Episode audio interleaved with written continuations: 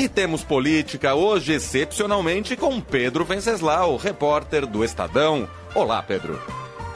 Olá, boa noite a todos. Boa noite, Leandro. Boa noite, Manuel. Boa noite, Pedro Venceslau. Bom, vamos começar aqui comentando a passagem da comitiva de Bolsonaro com o presidente Jair Bolsonaro pela Inglaterra por Londres, supostamente para prestar condolências numa missão diplomática no funeral da rainha Elizabeth II. Mas isso foi convertido uh, quase como num ato de campanha, a ponto de Bolsonaro parar num posto de gasolina e mostrar o preço da gasolina em Londres, para não contar de outros fatos patéticos, né? Seja da comitiva ou até mesmo de muitos bolsonaristas ali em Londres, a ponto de, de dizer, brasileiros dizerem para a BBC que eles não são bem-vindos lá.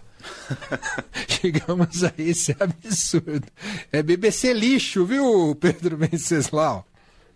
Pois é, bolsonaristas dizendo que a BBC não é bem-vinda em Londres. Né? Nesse ponto. Eu estava vendo as imagens agora, os jornalistas que estavam fazendo a cobertura da passagem do Bolsonaro lá pela Inglaterra foram hostilizados, ameaçados pelos bolsonaristas numa cena patética lá em Londres. Todo mundo que estava com uma câmera na mão era xingado de Globo Lixo, fosse a BBC, fosse o jornal local. Depois o Bolsonaro foi para a Embaixada do Brasil em Londres e lá na Embaixada do Brasil fez um comício da sacada da residência oficial do embaixador, num evento que ficou, que pegou muito mal na comunidade internacional. Todos os jornais britânicos criticaram o Bolsonaro e disseram que ele foi o único presidente do mundo que não respeitou a liturgia, não, não respeitou o momento é, de tristeza dos ingleses. Depois, para coroar isso tudo, é, o Bolsonaro aparece junto com o príncipe, com, com o novo rei, né, o rei Charles, é, sorrindo na foto como se estivesse ali é, num coquetel de, de, celebração, não num momento de, de luto né, para os ingleses. Agora Bolsonaro vai para Nova York, vai para os Estados, Estados Unidos, para a segunda etapa dessa viagem internacional, num certo risco calculado. Ele vai fazer um discurso que todo mundo já espera que seja um discurso eleitoral e pesado, só que dessa vez na ONU. Né? O Bolsonaro, pela tradição, é o primeiro a discursar na Assembleia Geral da ONU. E essa viagem, essa excursão do Bolsonaro pelos, por esses dois países forçou né, o vice Mourão também a sair do Brasil, teve que ir para o Peru, porque senão ele fica inelegível, e nessa ida para o Peru ele acabou perdendo o dia do gaúcho em plena disputa pelo Senado no Rio Grande do Sul, né, Manuel Leão? É, verdade.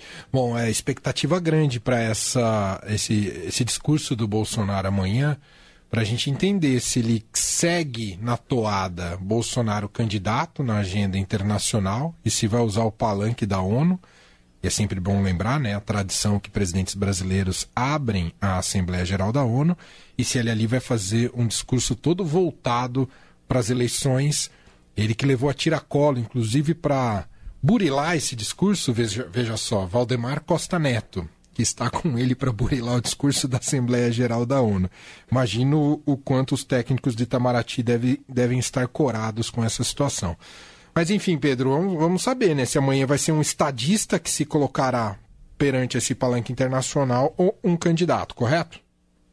Exato, e a gente já imagina que vai ser o candidato. A questão que eles estavam discutindo agora nos bastidores era se eles citavam ou não diretamente o PT, em plena Assembleia Geral da ONU. E são duas semanas, já está começando, faltam 15 dias, 13 dias para a eleição presidencial, e o clima está de, de acirramento total, muita fake news, eu estava vendo agora uma simulação, eles fizeram uma fake news e William Bonner anunciando no Jornal Nacional uma pesquisa como se o Bolsonaro estivesse na frente. Os bolsonaristas despachando isso pelo WhatsApp de forma massiva, usando deepfake e muita mentira rolando nas, nas redes sociais, pesquisas que a gente não sabe de onde surgem, dizendo que o Bolsonaro, como essa tal de Brás Market, o Bolsonaro aparece na frente do Lula, com, muita, com uma larga vantagem, o Paraná Pesquisas, que foi contratado pelo governo e pelo PL, também é outro instituto que perdeu completamente a credibilidade também, dando números completamente diferentes dos demais institutos, e o clima de acirramento também entre as lideranças. E o Lula, hoje, se reuniu com oito ex-candidatos a presidente da República, fez uma foto para mostrar unidade, conseguir cativar o voto útil. Numa, numa das pontas tinha o Henrique Meirelles e na outra o Guilherme Boulos, que aí estava lá também a Marina Silva, enfim, é, Luciana Genro, os Cristóvão Buarque, os candidatos que disputaram as mais recentes eleições presidenciais. A tentativa de tentar matar a fatura no primeiro turno. Né? Exato.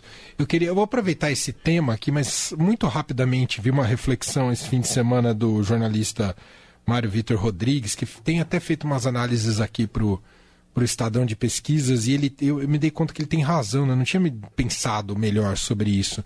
O termo voto útil é um absurdo, né? Todo voto é útil, né? A gente usa o voto útil no sentido ah, que parece que os, os demais votos não valem nada. Enfim, é, precisaríamos mudar, pensar numa nova expressão para o voto útil.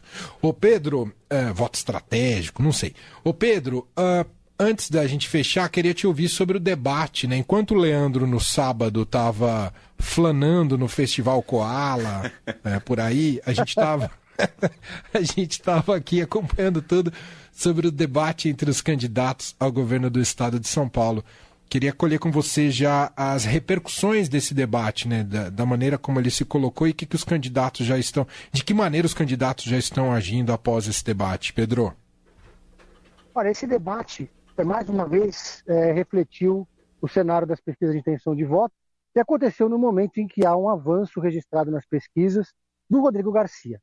Ele colou ali no Tarcísio de Freitas, está numa disputa muito acirrada para chegar ao segundo turno contra o Fernando Haddad e o debate refletiu isso. Teve uma espécie de dobradinha do, do Tarcísio e do Haddad contra o Rodrigo Garcia. Sempre que eles puderam escolher para quem perguntar, perguntaram para o Rodrigo.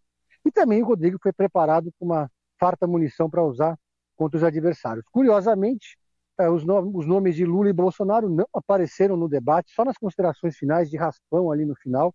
Não entendi por que, que o Tarcísio se, esquivou né, do, do Bolsonaro, também não entendi por que, que o Haddad não capitalizou o Lula, mas alguma estratégia tem isso daí.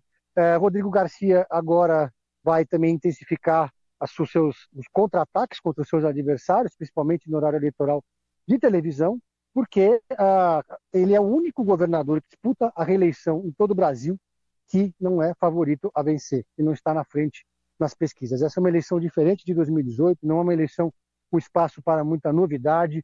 Governadores como Zema em Minas, pode liquidar a fatura no primeiro turno, Cláudio Castro também lidera no Rio de Janeiro, mas o Rodrigo Garcia tem quase o dobro do tempo de televisão dos adversários, tem a máquina na mão e também vai estar tá apostando muito fortemente nesse embate para o segundo turno. E para finalizar, a expectativa no segundo turno é qual vai ser o impacto de uma eventual ida do Rodrigo Garcia para o PSDB. O PSDB que já tem passa por uma articulação de bastidores com Lula, vários dos seus cabeças brancas devem anunciar apoio ao Lula logo no segundo turno, no dia 6, no dia 8 de, de, de outubro, depois da eleição, e como, como Tasso Gereissati, até o próprio Fernando Henrique Cardoso, José Serra, Aloysio Nunes Ferreira.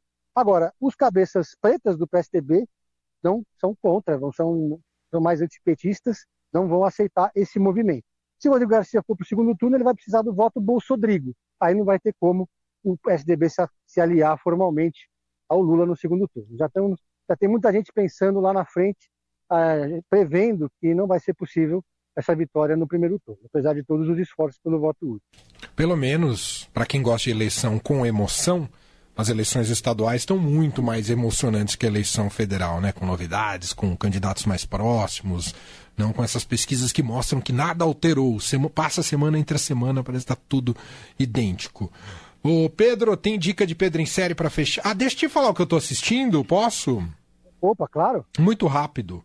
É que eu sou muito apaixonado por pizza e, e eles lançaram uma nova série do Chef's Table com, sobre pizza. É. é muito boa essa série. Opa! Ah, é? É. Eu assisti o de churrasco deles, gostei muito. a de churrasco eu não assisti, mas a de pizza, rapaz, é. que, que coisa incrível. Eu, eu posso é. ter acabado de comer, se eu assisto esse negócio, me dá vontade. É vontade, né? É tão Depende bem da... É. filmado o negócio que é assustador. É.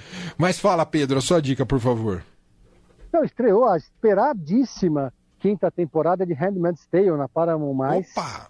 É, a gente está vendo assim, desdobramentos da quarta temporada, não vou dar spoiler aqui, mas a série chega numa encruzilhada agora, né? O pessoal está esperando já chegar a redenção, chegar a revolução, né? chegar a vingança, porque senão a série vai começar a andar em círculos. O primeiro episódio já está disponível e vai ser a conta gotas ali semanalmente, mas é uma expectativa enorme. Gostei muito do primeiro episódio, acho que ela sinaliza bem e vai embicando para o final. Muito bem. Pedro Venceslau está sempre com Pedro em série e normalmente terças e quintas aqui no Fim de Tarde Adorada. Agora ele volta só na quinta-feira, trocou com a Bia Bula, que vai estar com a gente amanhã. Obrigado, Pedro. Um abraço. Valeu, um abraço a todos.